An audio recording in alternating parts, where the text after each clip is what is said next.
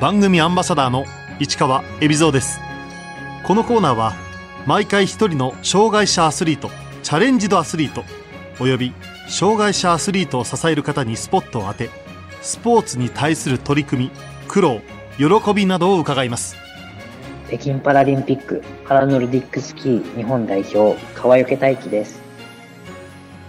川除大輝選手2001年富山県生まれの20歳です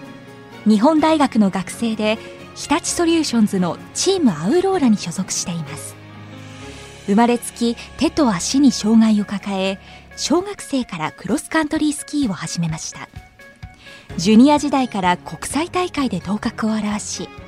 2018年高校生の時に17歳でピョンチャンパラリンピックに出場。混合リレーで4位に入賞しました。その後ワールドカップ世界選手権でも優勝。一躍世界のトップ選手となり北京パラリンピックで初のメダルを目指す日本黒艦界の若きエースです。川除選手が抱えている障害は両上肢機能障害です。僕の障害は手と足なんですけど両手の指が3本とあと右足が2本で左足が3本っていう障害です。右手は握る力とかはあるんですけど、左手があまりうまく握れなくて、ちょっと左手の方が結構不便なことがあります。小学生の時、クロスカントリースキーを始めたきっかけは？始めたきっかけは、あの、いとこがクロスカントリースキーをやってて、まあそこで僕もクロスカントリースキー一緒にやろうっていうお誘いを受けて始めました。なぜアルペンスキーではなく雪上のマラソンと呼ばれるクロスカントリースキーを選んだんでしょう？アルペンスキーもまあ楽しいですけど今までやってた競技の方が自分の中では身近っていうかクラブチームもあったのでクロスカントリースキーの上達していく達成感とか楽しかったですし景色の綺麗なところとかもあるのでコースによって。なのでそういったところは自分の中で楽しいなとか、そういう感じでやってました。本格的に競技を始めたきっかけは、北海道で行われた大会に出場したことでした。中学2年生の旭川でワールドカップがあったんですけど、まあ、そこでオープン参加で参加させてもらって、世界の選手の滑りを見たときに、あの、すごいレベルが高いっていうか、見てて、世界にこんなすごい選手がいるんだなっていうのを感じて、自分もその強い選手に勝ってみたいなっていう気持ちが強かったので、この競技の世界に入りました。中学2年の時、北海道旭川市で行われたワールドカップにオープン参加。この大会で川除選手は大きな自信を得ます。タイムとかは、まあ、公式的には出なかったんですけど、まあ、その時にタイムを見て、周りの国のコーチとかがすごい褒めてくれるっていうか、自分の中ではすごい、それが自信につながったっていうか、結果をま出せたんだなっていうのを感じました。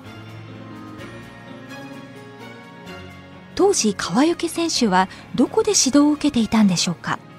その頃は中学生だったので、はっきりした指導者はついてなかったんですけど、まあ、中学のスキー部のみんなとなんか学校終わったら練習しに行くっていう感じでやってました。オープン参加にはなるんですけど、日本のパラの黒缶チームで僕のことを推薦していただいたらしくて、まあそこからの、あの、今のスキーにつながってるので、すごい感謝の気持ちがあります。川除選手は2015年10月、中学生の時にパラノルディックスキーの名門日立ソリューションズチームアウローラの下部組織にあたるジュニアスキークラブに入部しました。その当時新井監督が日立ソリューションズの監督をやってたんですけどそこでお誘いをいただいてで、まあ、新田選手も日立ソリューションズのスキー部に入ってるので自分を高められるかなと思って入部しました。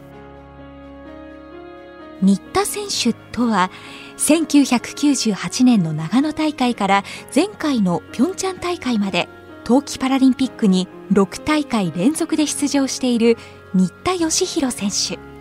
金メダルも獲得しているパラノルディックスキー界のレジェンドです。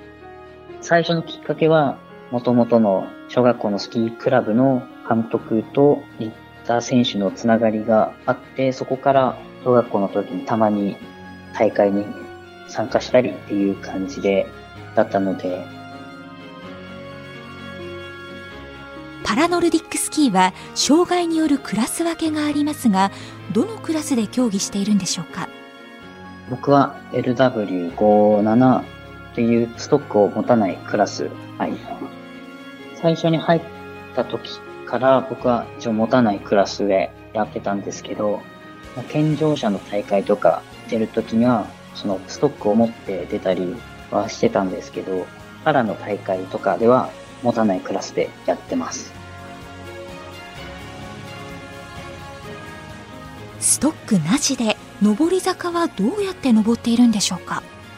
最初は足だけを使うっていうイメージが強くて、本当に上り坂もどうやって登ればいいんだろうかっていう感じだったんですけど、まあ基本ワップストックを持ってる時とは同じなんですけど、足を、あの、広げて、そこを徐々に徐々に滑らせて乗っていくって感じで、クラシカルでは、もう本当に急な上り坂だったら、まあ、ただただ走るだけっていう感じにはなってしまうんですけど、まあ、お尻の筋肉とか、あと、ハムストリングスとかは結構使います。川除選手は2015-2016シーズンのアジアカップで中学生ながら海外デビュー。初めて海外で滑った感想は？かなり世界との壁を感じた大会で、まあ、アジアカップとは言いつつ、ロシアの選手とか、カナダの選手とかも参加して、僕と同じストックを持たないクラスの選手とかは、すごい入賞3番とか入ってて、どうやってこの早く滑るんだろうとか、そういった疑問がたくさん浮かんだ大会でした。まあ、聞きに行くっていうよりかは、動画を見るとか、そういった感じで、その時はやってました。どういう滑りをしてるのかとか、どういった体の使い方をしてるのかっていうのを見て、まあ自分でちょっと考えながらやってました。17歳でピョンチャンパラリンピック代表に選ばれた川除選手。代表に決まった時の心境は？初めてだったので、すごい緊張とか不安とか大きかったんですけど、新田選手とか速い選手と一緒に滑られるっていう喜び、まあ、パラリンピックっていうのがやっぱ一つ大きな舞台なので、まあ、そういった場で一緒に滑られるっていうのがすごい嬉しかったです。個人種目はスプリントクラシカルが準決勝で敗退。男子立位20キロフリーは入賞一歩手前の9位に終わりました。この時は入賞を目標にしてたので9位っていう結果がすごい自分の中で悔しくてで去年の大会だったりは入賞に入ったりしてたので悔しかったですね。この時はなんか出し切れてなかった感があったのでやっぱ技術がまだまだ足りないのかなっていうのを感じました。ピョンチャンではチームアウローラの先輩新田義弘選手とともに混合リレーに出場。川除選手はアンカーを務めました。最後の中継所3走の阿部友里香選手は2位でやってきました。このままゴールすれば日本は銀メダル。最後を任された川除選手の心境は？他のチームはすごいアンカーに速い選手を置いてたので、ここから2位を保ってるかなとか、滑ってる時はやっぱり気になりましたね。他の選手が徐々に近づいてくるっていうのも周りのコーチから声はかけてもらってたので、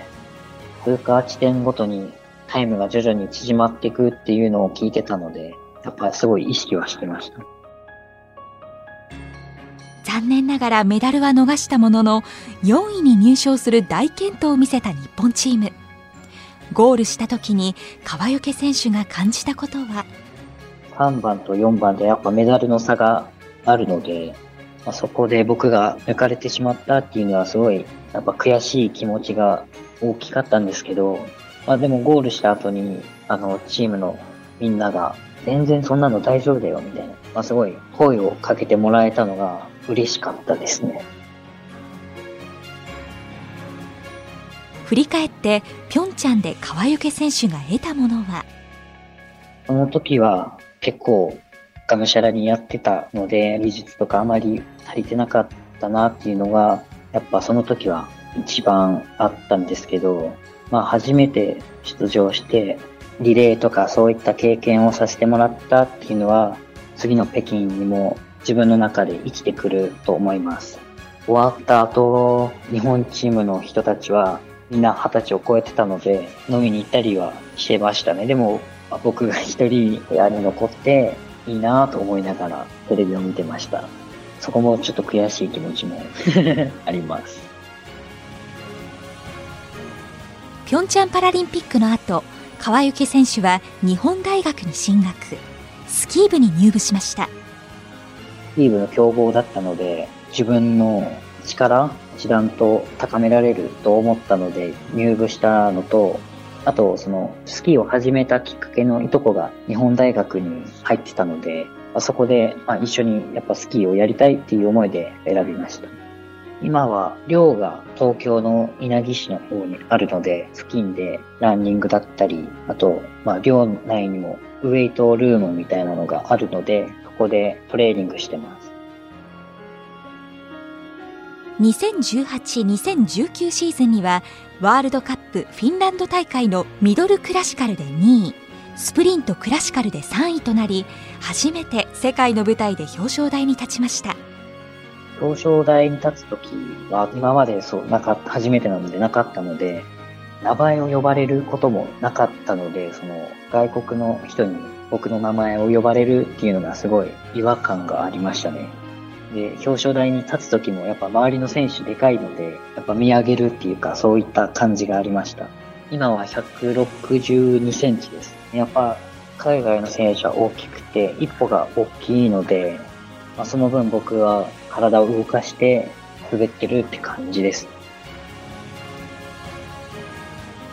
その後行われた世界選手権カナダ大会のロングクラシカルで川除選手は念願の優勝2003年の新田義弘選手以来となる世界選手権制覇でした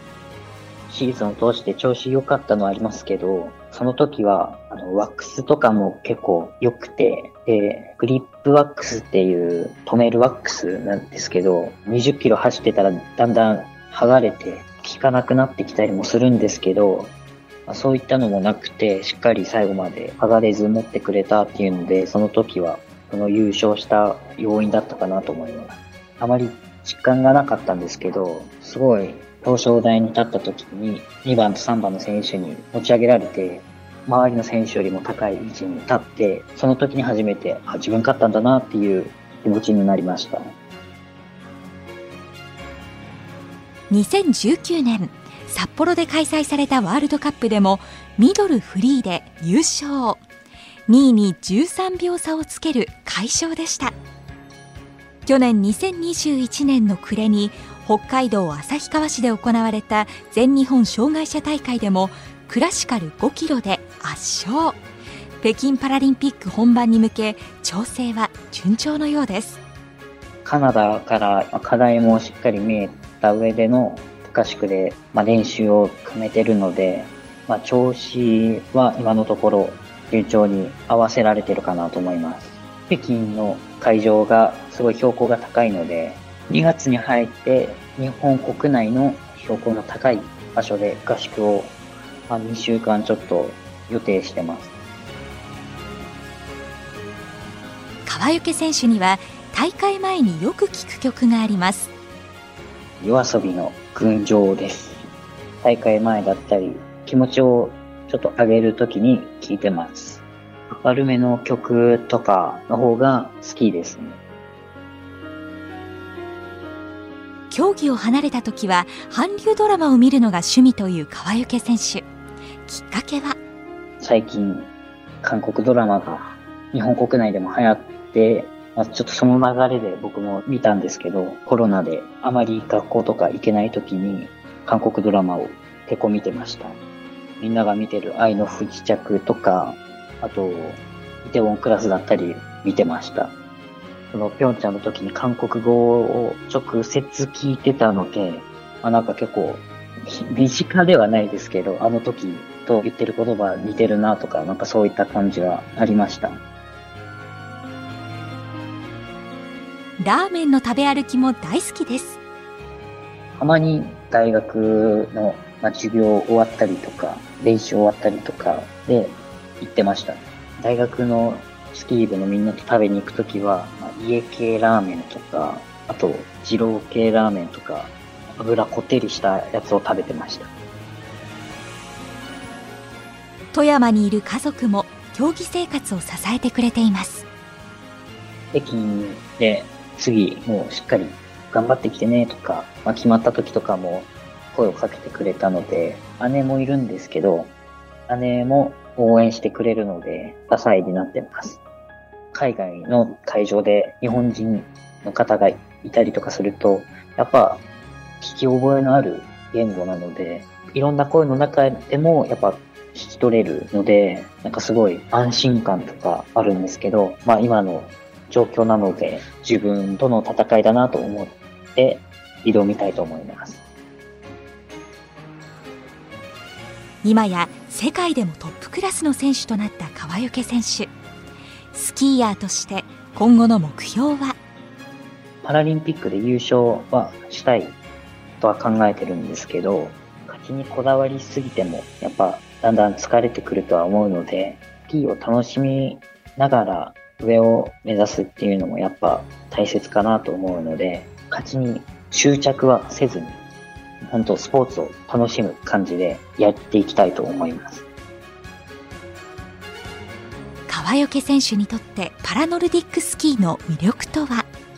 まずはやっぱ小柄な選手でも世界と戦えるっていうところをまずは見てもらいたいのと、あとはやっぱり